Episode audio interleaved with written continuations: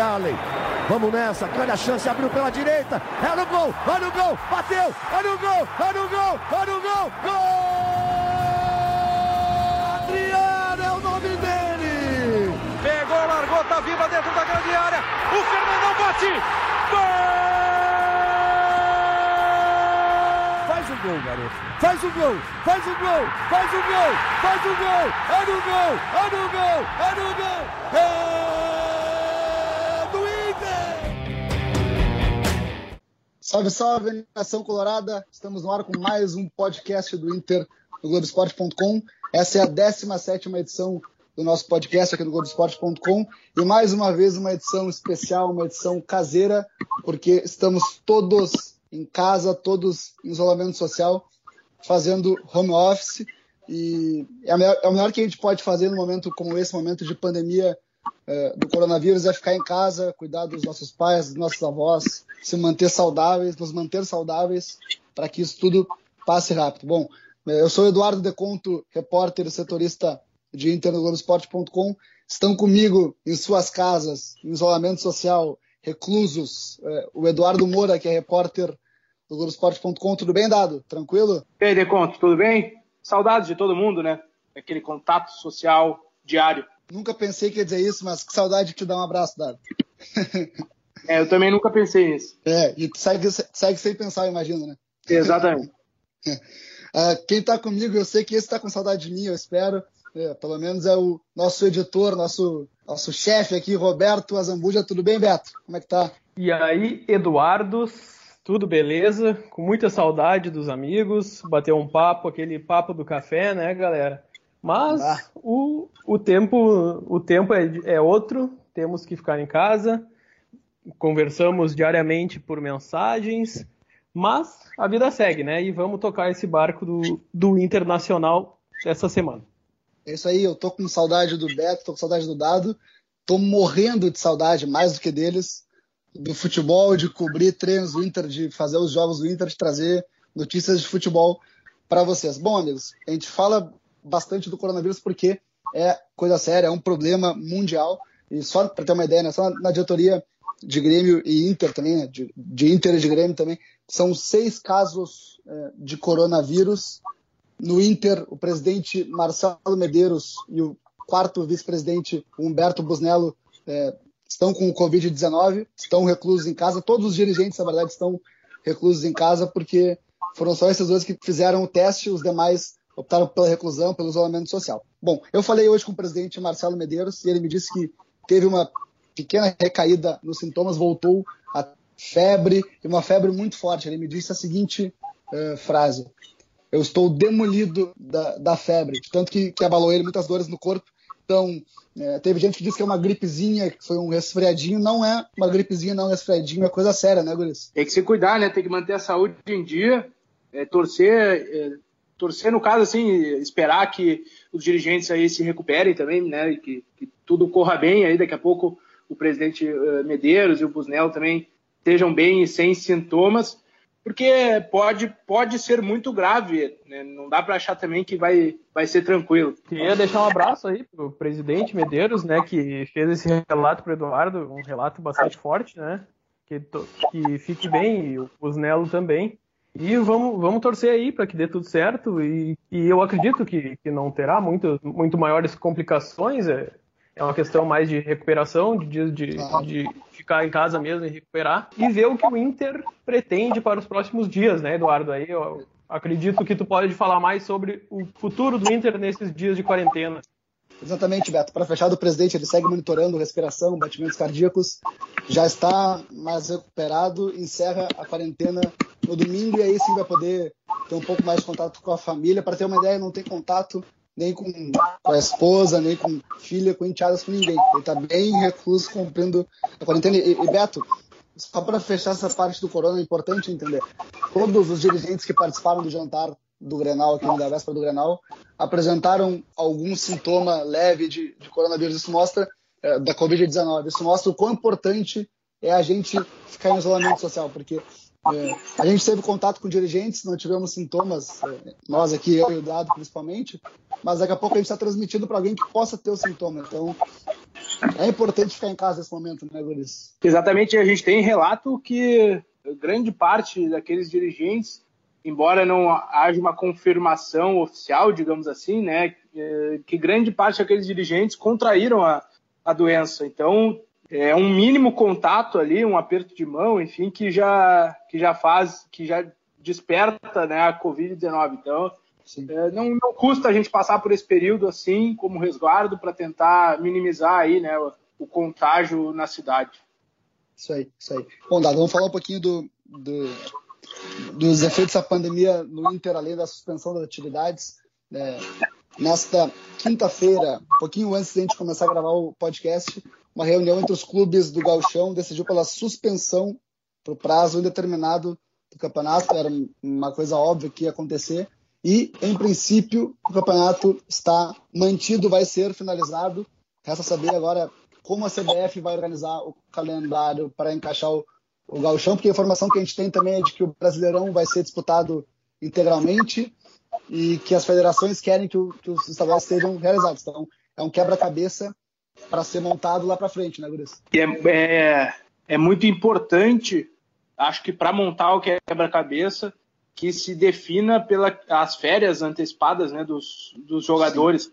porque isso abre a possibilidade de se esticar o ano até o, o máximo possível, né, lá em dezembro, que seja quase no Natal, quando a gente não está acostumado a ter futebol aqui no Brasil, eh, mas que talvez haja essa necessidade dentro da, da intenção até das federações e da própria CBF, né, de uh, finalizar os estaduais, né, porque ainda tem esse complicador, e começar o Brasileirão e jogar com as 38 rodadas em pontos corridos. Então, acho que acaba sendo uh, um ponto-chave que os jogadores recebam essas férias antecipadas agora para depois eles poderem eh, continuar em atividade né, até o fim de dezembro lá, e aí ganhar alguns dias de folga.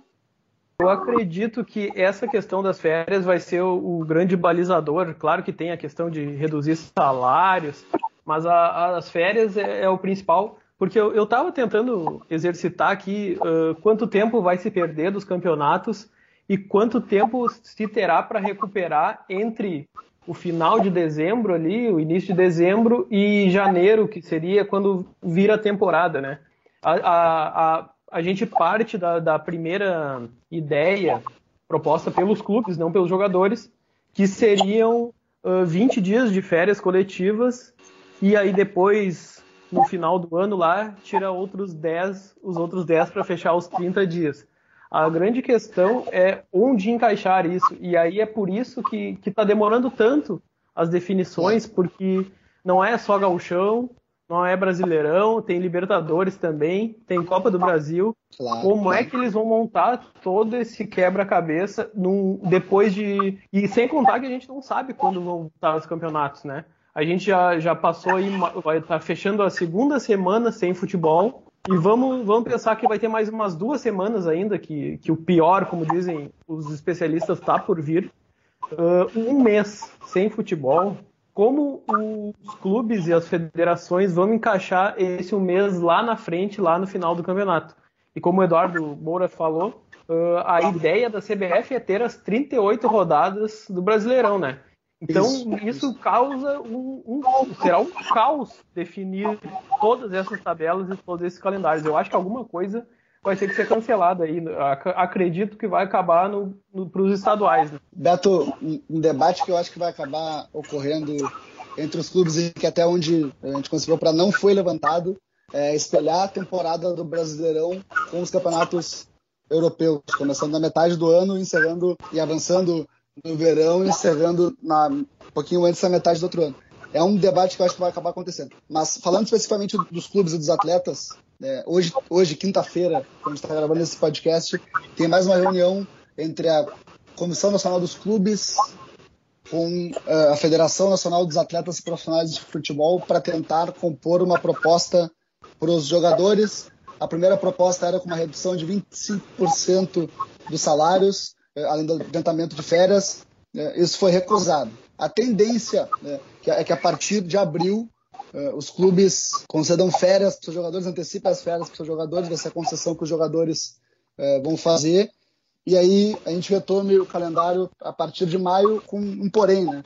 Vai ter que ser feita uma nova pré-temporada, né, Luiz? Vai ter que começar um, um período de preparação. Né? É, sem dúvida, e tem, acho que quando a gente falava ali do quebra-cabeça do calendário, tem mais um, um ponto, é, é, que os clubes pequenos, o Inter e o Grêmio, tudo bem, os jogadores têm contratos longos, têm contratos às vezes até 2023, até 2024, é, não vão ter perdas no elenco. Se a gente falar em fim de estadual, né, no sentido de eh, terminar o, o campeonato ainda, as rodadas que, que eh, estão por disputar, tem clubes que não vão ter mais jogador. Né? Por isso que a, o sindicato dos atletas aqui eh, meio que é um pouco é, é reticente assim ao ouvir de que os estaduais serão encerrados, embora essa seja a vontade, digamos, do senso comum. Como é que o Novo Hamburgo, que liberou os jogadores e vai pagar isso, né? Se o, se o Galchão for disputado, sei lá, até julho, digamos.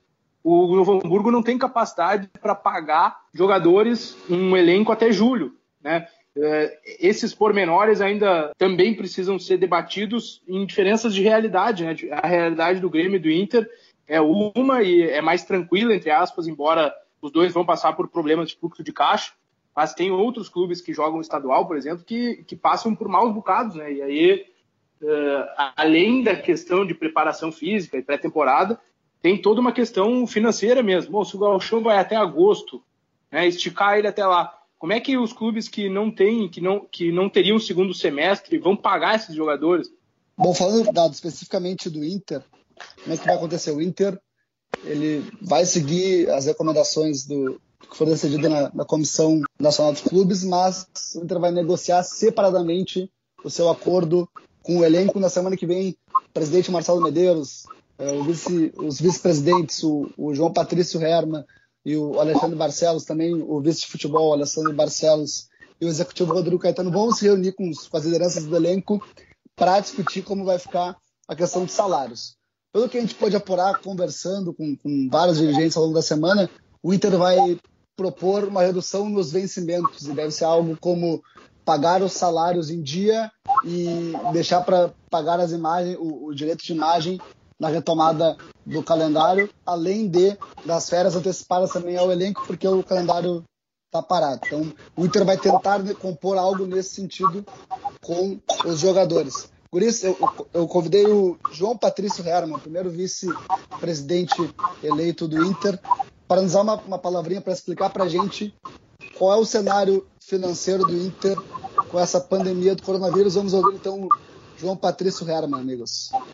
O Internacional continua avaliando os cenários, continua uh, buscando entender uh, um cenário mais uh, real ali adiante, para que a gente possa ter algum, algum norte determinado, né? pelo menos ter uma ideia do que vai acontecer. O Internacional está muito preocupado em atender também os seus atletas, seu, sua comissão técnica, seus parceiros, não deixar ninguém desamparado.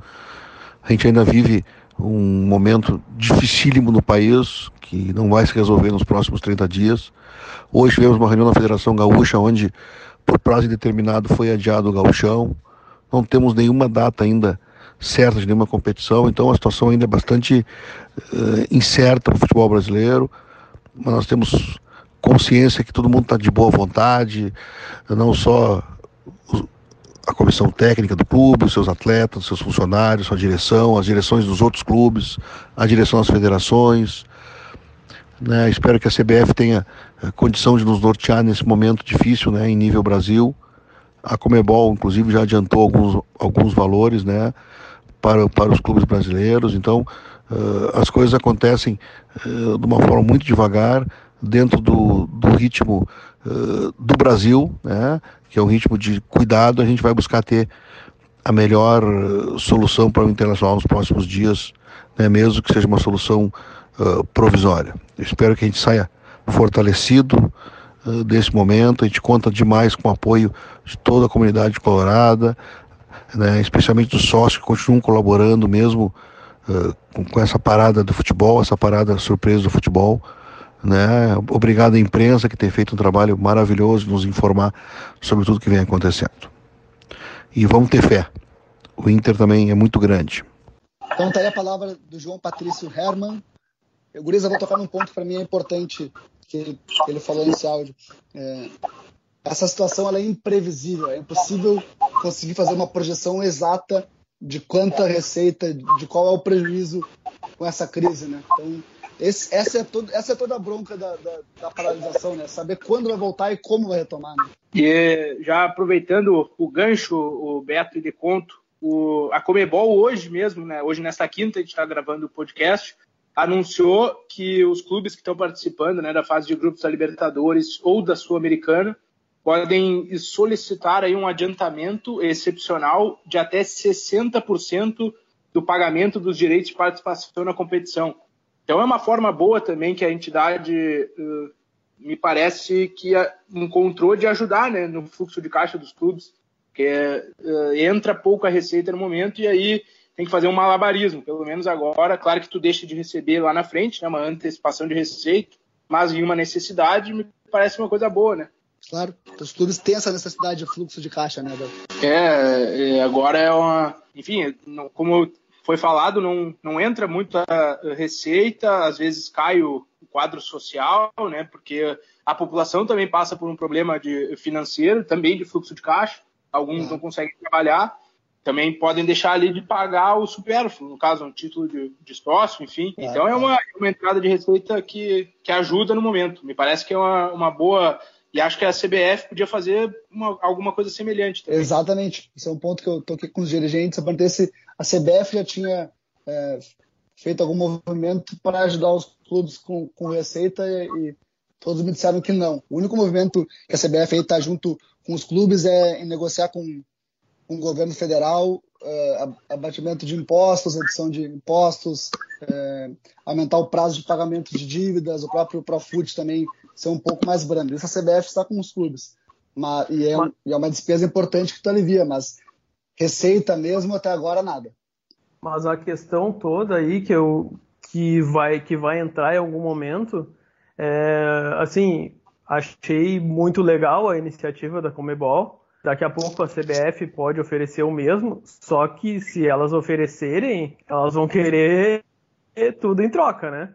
Então os clubes não podem pensar que ah, vamos ajudar aqui e vão diminuir o número de jogos, algo parecido. Se antes o calendário já era apertado, meu filho, agora não, não vai ter semana nenhuma com, sem quarta-feira, né? Sem a quarta-feira. Então é. tudo passa por, por, uma, por uma avaliação uh, global, vamos dizer assim, é. de tudo que pode acontecer, né? Até porque são só suposições, vai ser difícil claro. ter uma coisa mais definitiva até o momento. O que o Beto quis dizer é que, antecipando receita, eles querem a garantia de que as competições vão ser disputadas, né? Que os clubes depois ali na frente não vão deixar de, de alguma maneira, de, de estar na disputa. Então, também é uma, uma questão de compromisso, né, Beto? O cara te claro. paga e aí tu vai ter que vai ter que cumprir todo o calendário, mesmo que seja lá em janeiro de 2021, né? Claro, claro, claro. Sem dúvidas. E vou, vou dizer mais, conversando com os dirigentes do Inter, todos entendem que o Inter só se mantém se tiver competições.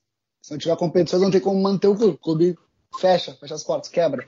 É, porque o cenário financeiro do Inter é o seguinte: tem verba, tem, tem receita para pagar todo o mês de março, que paralisou na metade, dia 15 de março, o calendário paralisou, mas o Inter vai pagar integralmente o mês de maio, e a partir de abril é, se antecipa férias e, e negocia a redução salarial. O que o Inter projeta de perda é, obviamente, a perda com receita ordinária de bilheteria, né, evidentemente. Vai ter uma, uma queda, o Inter projeta uma queda no quadro social, porque, como falou, a população, de repente, não tem dinheiro para botar o, o leite para pagar a comida, vai gastar com futebol, não é o momento, né? O momento é de, enfim, de uma recessão tremenda. Então, o Inter se preocupa com essa queda de receita brusca que vai ter nos meses seguintes e já tem uma ordem, já tem uma normativa emitida pelo presidente para que todos os departamentos, é, ou de futebol, ou de patrimônio, enfim, todas as vice-presidências reduzam em até 30% o planejamento orçamentário o ano. Então, vai enxugar gasto também, além de receita. Né? Essa, se cai receita, tem que, cair, tem que enxugar gasto, né, Bruce? Uma coisa que eu estava pensando também, agora em relação à queda de, de receitas, é que o, o, clube também vai ter que negociar com os patrocinadores, né? Porque Sim. o patrocinador é, tipo, ele, ele quer estampar a marca dele ali nos jogos, não tendo jogos, ele, o, o, patrocinador também já está sofrendo o, o reflexo da, da crise econômica, de, de, não, de não de ter que pagar os seus funcionários sem, sem, ter, sem trabalhar e todo isso tudo é uma bola de neve. O, o Inter também acredito que já esteja planejando isso, de que ele, ele vai, não sei se perder, porque daqui a pouco algum patrocinador pode pagar no início do ano e, e, e ir abatendo ao longo dos meses, mas é, é, outro, é outra preocupação para a direção colorada, né?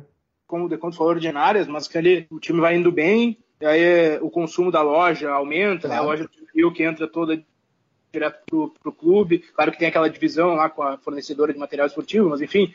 É, então, é, é materiais que também é, a fase boa poderia fomentar ali o consumo do torcedor que cai nesse momento. Claro. A projeção do departamento de marketing do Inter é perder, assim, pegando o balanço do ano inteiro, perder dois meses de, de receita com vendas. Esse é o planejamento. Lembrando que o contrato do Inter com a fornecedora, com a Adidas, ele não é de, de patrocínio, ele é de fornecimento de material esportivo. O Inter pega um, o, que, o que entra de dinheiro para o Inter é 30% dos royalties, tá? De, equivalentes a royalties. Então, o Inter só recebe da Adidas se vender. Como prioridade de ninguém no Brasil hoje é comprar camiseta de futebol, se perde receita, né? Então, o balanço das finanças do Inter é que tudo depende, o resumo para resumir, tudo depende de quando o Brasileirão, quando o calendário vai voltar, e os clubes agem na CBF e conversam com a CBF para que isso, é, para que o campeonato seja mantido, para que volte o futebol, porque senão é, não adianta reduzir é, impostos, não adianta reduzir salários, não adianta antecipar férias, não adianta é, entrar em acordo com o governo, porque se não voltar o futebol, os clubes todos vão quebrar. Esse, esse é o resumo. Basicamente, o Inter espera uma definição de uma reunião com a CBF nesta quinta-feira para tomar as medidas cabíveis e manter o funcionamento em dia. Como a gente está sem futebol, nós do Globoesporte.com a gente pensou uma série de produtos para entreter, para passar um tempo durante essa quarentena. Um deles é o próprio podcast, mas nós fizemos uma eleição, é, uma votação, uma enquete é, essa semana no site para escolher, para a torcida escolher qual foi o melhor reforço do Inter 2020 foram oito reforços e um cara que chegou não faz nem um mês ganhou, foi só dois jogos e ganhou, que foi o Renzo Saravia. É, vamos ouvir o que, que, o, que, o Renzo Saravia tem a dizer para os torcedores que escolheram ele como melhor reforço. Fala, Saravia. Hola a toda la gente de Inter, acá les habla Renzo Sarabia, quería pasar a saludarlos, también agradecerle a cada uno de mis compañeros por cómo me trataron desde el primer día que llegué, me hicieron sentir uno más, me hicieron sentir muy importante. También agradecerle a la hinchada por este reconocimiento y bueno, pedirles que por favor se queden en su casa, que sigan las indicaciones de las autoridades. Estamos ante una situación muy delicada a nivel mundial y creo que para cuidarnos entre todos lo mejor que podemos hacer es quedarnos en casa. Eh, también comentarles que estamos siguiendo un plan de trabajo para cuando nos toque volver a las canchas, estar preparado e estar de la mejor forma. Les mando um abraço grande. Bom, a gente ouviu o Saravia, obviamente, em espanhol, porque ele chegou há pouco tempo e no Inter só se fala espanhol hoje, né? O Saravia recebeu 31,98% dos quase 3 mil votos dos colorados no site.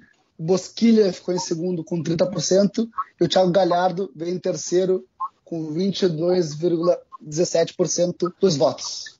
É, dado, Beto, me expliquem como um jogador que atuou em dois jogos de gauchão, que chegou faz 20 dias, ganha é, uma votação dessa com caras como o Thiago Galhardo, que é titular, como Bosquilha, como Márcio Guilherme. Me expliquem, Guris. É, eu acho que o que pode explicar, não digo definitivamente, mas o que a gente pode definir ou entender é a, é a questão da língua espanhola, né?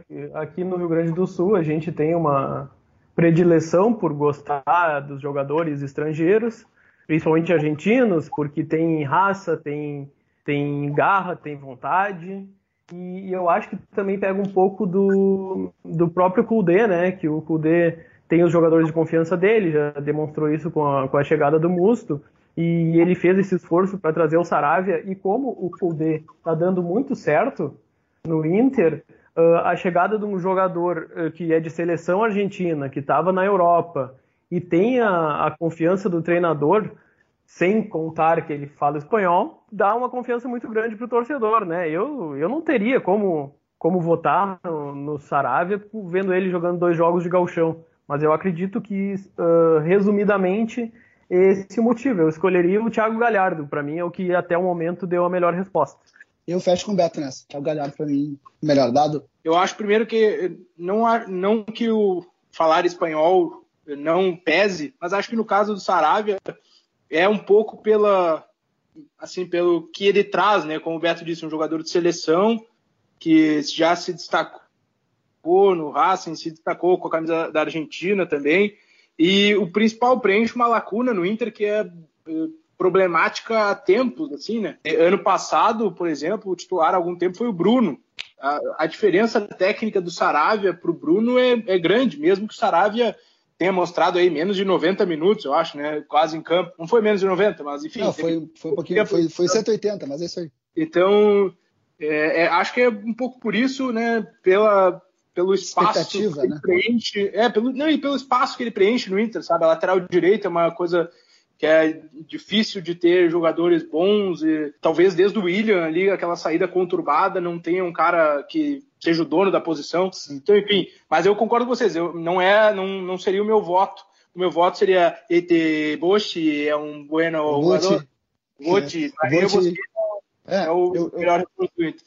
Eu fico em dúvida porque assim, o, o Galhardo, ele hoje é o jogador que mais participa de gols pelo Inter, ele é um dos artilheiros ao lado do Guerreiro e é o vice, é o segundo colocado no número de assistências. Então o Galhardo é o cara que mais participa de gols no Inter. Mas o Bosquilha, do outro lado, é o cara que, para mim, melhor, melhor incorpora o, o, o estilo do Cudê. É um cara que, eh, na Libertadores, é o maior ladrão, ladrão de bolas do Inter na competição, para ver como ele faz bem o, o perde, pressiona, e também é quem mais finaliza. Então, ele ataca e defende, joga, joga e joga, né? Pra gente entrar na brincadeira. Né? Eu, senhor. Meteu, joga e joga. Tava faltando. É, tava faltando, né? Amigos, Valeu. tá boa resenha. A gente tá é, aqui tanto sem fazer que se a gente ficar em casa o tempo inteiro, a gente ficou umas 5 horas falando de Inter aqui, né? Mas a gente tem que encerrar o, o podcast de hoje e agradecer ao Beto e ao Dado. Não vou agradecer porque eles estão na escala para fazer isso, na verdade, né? Mas, pô, para mim é bom falar com vocês, amigos, e falar de Inter com vocês, amigos. Como diria o Júlio, né? Nosso ex-colega, estamos aí para suar, estamos na escala, né? O que importa é estar na escala. É, e como, ele, como diria Júlio, o suor é o mesmo na bomboneira ou no verão, né? Em casa ou na é. redação, é o suor é, mesmo. Em casa ou na redação, né? Tamo aí. mas, amigos, ficamos por aqui. Tinha mais assunto. Por incrível que pareça, tá tudo parado, mas a gente gosta de falar bastante. O podcast do Inter fica por aqui nesta 17 edição. Espero que seja uma companhia boa para vocês esses dias de quarentena, esses dias de isolamento e que mantenha vocês informados do Inter, que é o mais importante. Né? Então, vocês podem nos ouvir, nos acompanhar em globesport.com/podcasts e também em Spotify, Apple Podcasts, Google Podcasts e no Pocket Casts. É difícil falar tanto casts e, e não importa onde vocês nos ouçam, importante em qual plataforma, né? O importante é que vocês todos nos ouçam em casa e fiquem em casa nesse período difícil, né, Gurias? É isso aí. Um grande abraço. Valeu, um abraço. abração. Até a próxima.